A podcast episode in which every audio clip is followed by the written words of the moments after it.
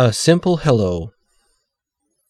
I have always felt sympathy and compassion for the kids I see at school walking all alone, for the ones that sit in the back of the room while everyone snickers and makes fun of them. But I never did anything about it. I guess I figured that someone else would. I did not take the time to really think about the depth of their pain.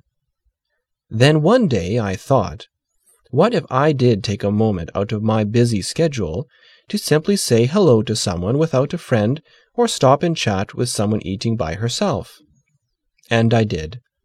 It felt good to brighten up someone else's life. How did I know I did? Because I remembered the day a simple kind hello changed my life forever.